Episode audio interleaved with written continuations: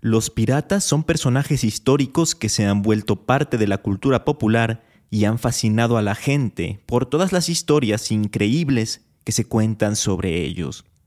Entre todas estas narraciones, hay algunas que se desarrollan en las aguas mexicanas. Vamos a conocerlas en este nuevo episodio de Leyenda Urbana MX. A través de los años, muchas leyendas urbanas, históricas y de terror le han dado la identidad cultural a México. Semana a semana haremos un recorrido por todas ellas. Esto es Leyenda Urbana MX con Ismael Méndez.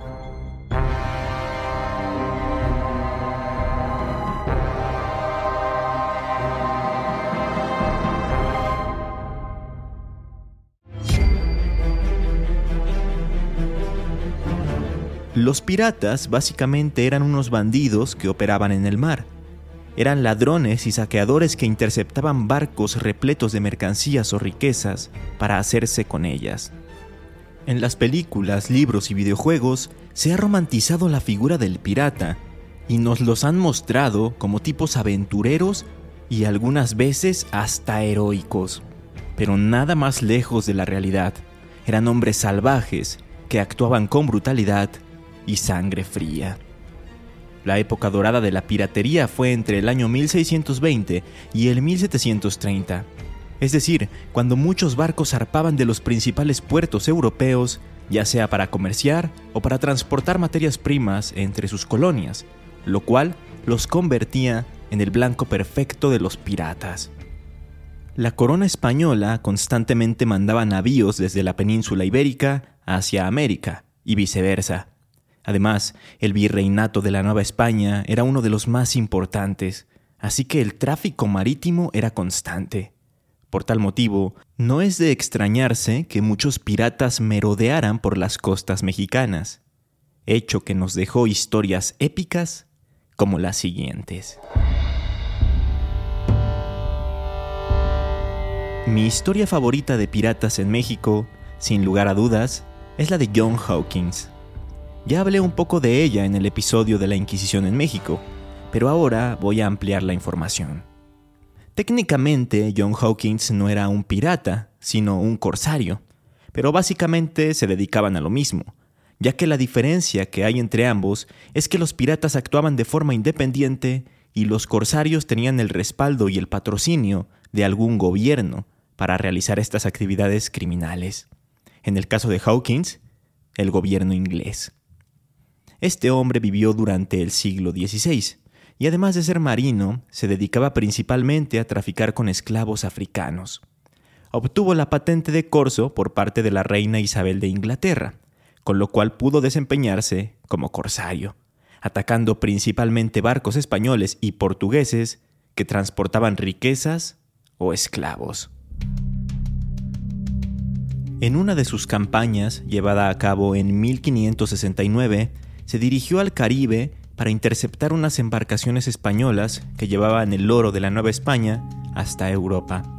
Sin embargo, una terrible tormenta se cruzó en su camino y naufragó en Campeche. Sus barcos quedaron severamente dañados, pero pudieron llegar a Veracruz, en donde la idea era resguardarse y repararlos para poder así emprender el viaje de regreso a casa. Estando en Veracruz y sufriendo por la falta de víveres, los corsarios fueron descubiertos y atacados por los españoles. Aquí hay varias versiones. Una de ellas dice que los ingleses subieron a sus barcos dañados y así trataron de huir. Pero al ver que no iban a aguantar mucho tiempo a flote, decidieron regresar a tierra firme, en donde fueron capturados. Otra versión dice que no pudieron escapar porque los españoles quemaron sus barcos, motivo por el cual fueron apresados ahí mismo. De cualquier forma, los que no murieron en el ataque y terminaron siendo capturados fueron llevados ante el Tribunal de la Santa Inquisición. Luego fueron juzgados, y lo curioso es que fueron condenados por herejía y no por los crímenes que realizaban, entre los cuales estaba el robo y el homicidio. No toda la tripulación de Hawkins sufrió el mismo destino. Para algunos la condena fue cárcel perpetua. Otros recibieron entre 200 y 300 azotes. Algunos cuantos fueron enviados a trabajar en los barcos españoles, y solo uno, de nombre George Ripley, fue condenado a morir en la hoguera. Pero, según el artículo La Santa Inquisición y los juicios a los piratas del Caribe, escrito por mi tocayo Ismael Reyes Retana y publicado por la revista Nexos, se arrepintió antes de ser puesto en la pira y le fue concedida la gracia de ser muerto por garrote vil. Y a todo esto, ¿qué pasó con Hawkins? Se preguntarán ustedes. Bueno, pues en el ataque y batalla de Veracruz, antes de que capturaran a sus acompañantes, logró escapar. Cuenta la leyenda que se disfrazó de fraile y logró pasar desapercibido junto con algunos de sus hombres, entre ellos otro famoso pirata llamado Francis Drake. Todos ellos se dirigieron hacia el norte y finalmente fueron rescatados por un barco inglés que estaba navegando en la costa. De hecho, Hawkins vivió muchos años más. No murió sino hasta el 12 de noviembre de 1595, cuando realizó una expedición a América con el objetivo de atacar los asentamientos españoles en el Caribe y tomar Panamá. Esto para tener control de las rutas comerciales para los ingleses. Pasa que la Armada Española estaba muy bien preparada y derrotó a los corsarios en repetidas ocasiones. En una de estas batallas, Hawkins perdió la vida. Sin duda, la historia de este corsario inglés y sus peripecias en México es digna de cualquier película de aventuras.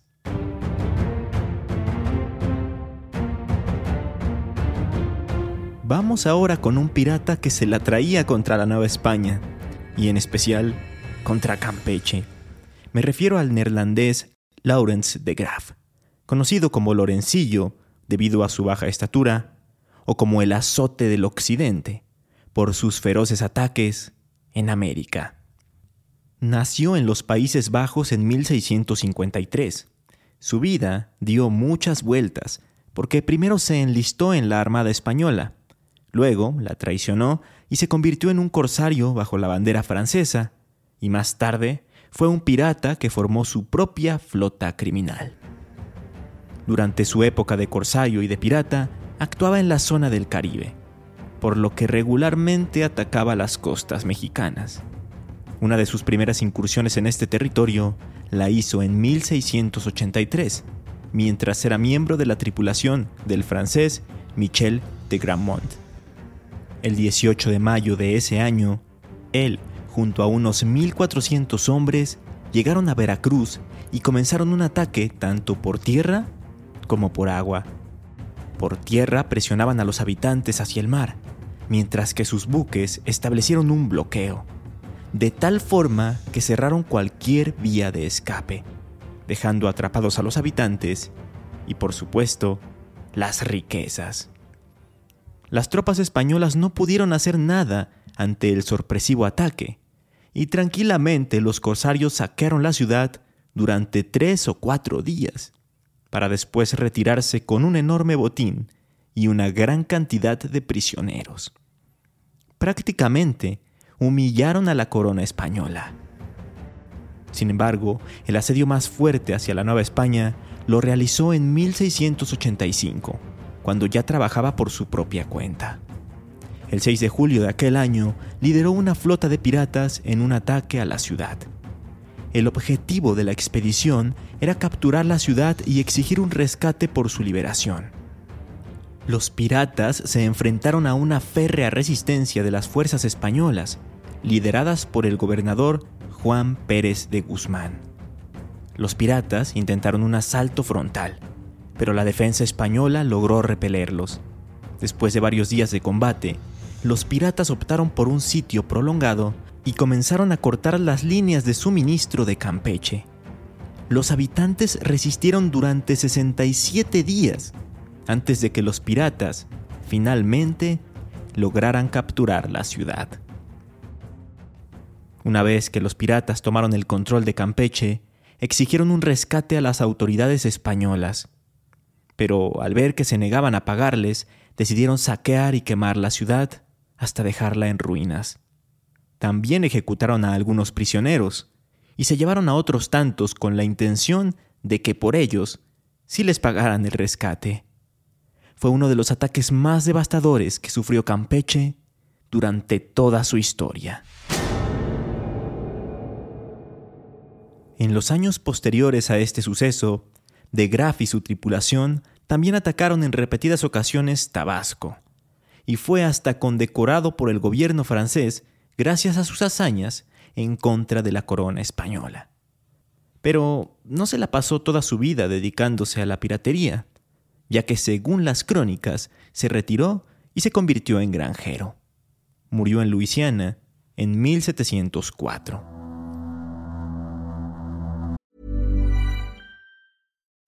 Would you like to look 5 years younger? In a clinical study, people that had volume added with Juvederm Voluma XC in the cheeks perceived themselves as looking 5 years younger at 6 months after treatment. Look younger, feel like you. Add volume for lift and contour in the cheeks with Juvederm Voluma XC. Reverse signs of aging by adding volume to smooth laugh lines with Juvederm Volure XC.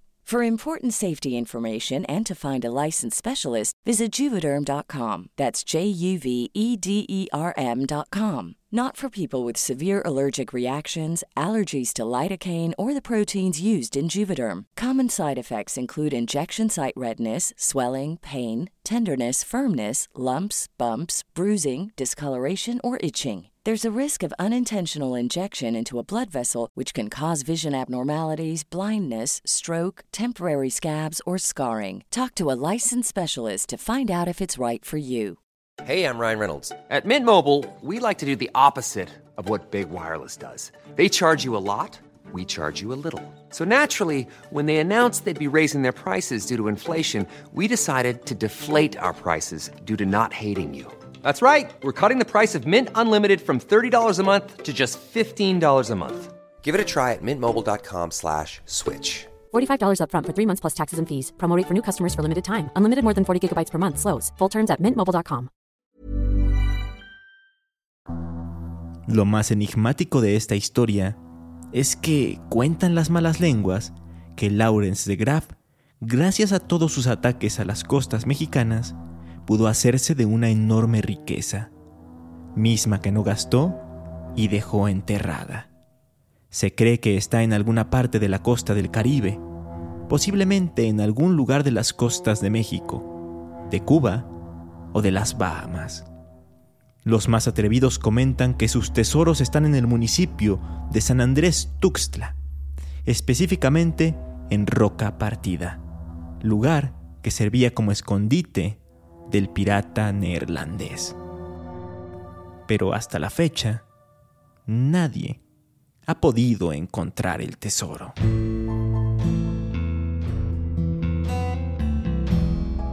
Hablando de tesoros de piratas escondidos, no podemos dejar pasar la historia de Henry Morgan y su misterioso tesoro. Seguro le suena el nombre, pues Morgan fue uno de los piratas más famosos del siglo XVII. Era proveniente de Gales, nació en 1635 y comenzó su carrera pirata en las Antillas a principios de la década de 1660. Morgan era conocido por su audacia y astucia, lo que le permitió saquear muchas ciudades españolas y acumular una gran fortuna.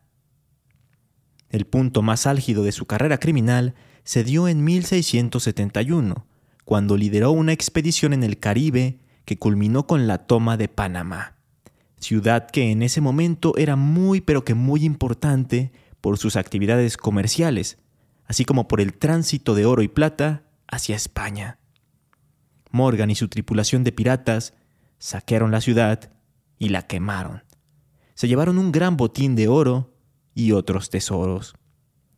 Este ataque fue visto como un acto de terrorismo por las autoridades españolas, lo que llevó a una gran persecución de los piratas en el Caribe y América Central. Sin embargo, el éxito de Morgan en este ataque lo convirtió en una leyenda entre los piratas y le permitió retirarse de la piratería con una gran fortuna. Aquí es donde entra la leyenda.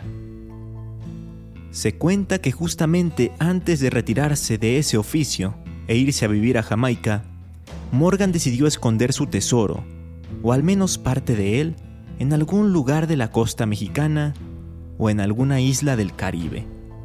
A pesar de que no ha habido pruebas que confirmen la existencia de dicho tesoro, la historia ha fascinado a un sinnúmero de personas. Muchos buscadores de tesoros y aventureros se han dado a la tarea de investigar y, supuestamente, han encontrado algunas pistas como mapas antiguos y señales en las rocas. No obstante, las investigaciones más recientes refieren a que el tesoro no está en México, sino un poquito más al sur, en un territorio que pertenece a Colombia, aunque está más cerca de Nicaragua y Costa Rica. Me refiero a la isla de San Andrés. San Andrés es un auténtico paraíso. De hecho, cuando fui a Colombia, muchos locales me contaron que era un mejor lugar para nadar y estar en las playas que Cartagena. Con eso les digo todo. El caso es que existe una zona en ese sitio en la que hay una misteriosa caverna, sumamente profunda, en la que podría estar el codiciado tesoro. Según el artículo El tesoro de Henry Morgan sigue allí, publicado por el diario El País, San Andrés fue el territorio escogido por el pirata Henry Morgan para esconder los valiosos tesoros que requisaba en sus travesías marítimas. Y cuenta la leyenda que lo hizo en una cueva tan profunda que hasta los propios nativos aseguran que sus riquezas siguen ahí dentro, en las profundidades del agua semidulce que inundan el interior de la caverna, a tal profundidad que no es posible llegar hasta ellas.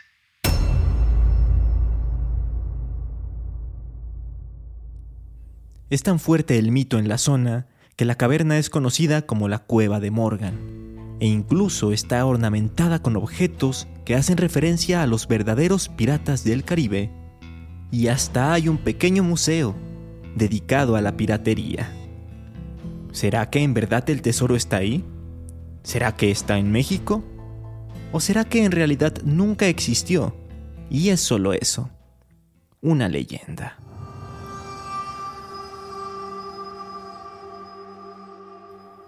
Si quieren conocer otra historia de piratas en México, pueden ir a escuchar el episodio 13 de la tercera temporada de este podcast, llamado Tesoros Malditos, porque ahí hablo sobre la leyenda del tesoro de Tefal Lamartín que se desarrolla en Baja California Sur. Mientras tanto, en la recomendación de la semana les traigo un videojuego desarrollado por Naughty Dog llamado Uncharted, en específico su cuarta entrega. En él tomamos el control de un cazador de tesoros que está en busca de justamente un tesoro perteneciente al pirata Francis Drake, a quien mencionamos en este capítulo. Y esta aventura termina llevándolo hasta Libertalia, una ciudad mítica que, según las leyendas, pudo haber sido el paraíso de los piratas. Este juego fue mi primer acercamiento con la saga y la verdad es que me dejó impactado por todo lo que se habla acerca de la piratería y sus leyendas. Así que mientras lo juegan, yo les recuerdo que pueden seguirme en redes sociales.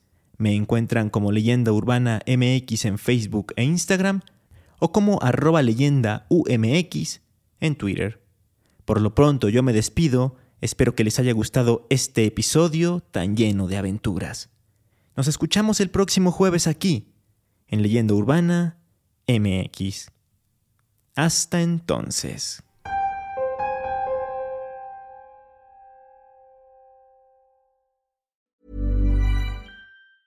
If you thought the only way to get a more defined jawline with natural looking results was through surgery, think again. Juvederm Volux XC is a non surgical injectable gel filler that improves moderate to severe loss of jawline definition and can help you achieve natural looking results with little downtime. Even better, this improved definition lasts up to one year with optimal treatment. No maintenance required. Improve jawline definition for a smooth, sculpted look with Juvederm Volux XC. For important safety information and to find a licensed specialist, visit juvederm.com. That's J U V E D E R M.com. Not for people with severe allergic reactions, allergies to lidocaine, or the proteins used in Juvederm. Common side effects include injection site redness, swelling, pain, tenderness, firmness, lumps, bumps, bruising, discoloration, or itching. There's a risk of unintentional injection into a blood vessel, which can cause vision abnormalities, blindness, stroke, temporary scabs, or scarring. Talk to a licensed specialist to find out if it's right for you.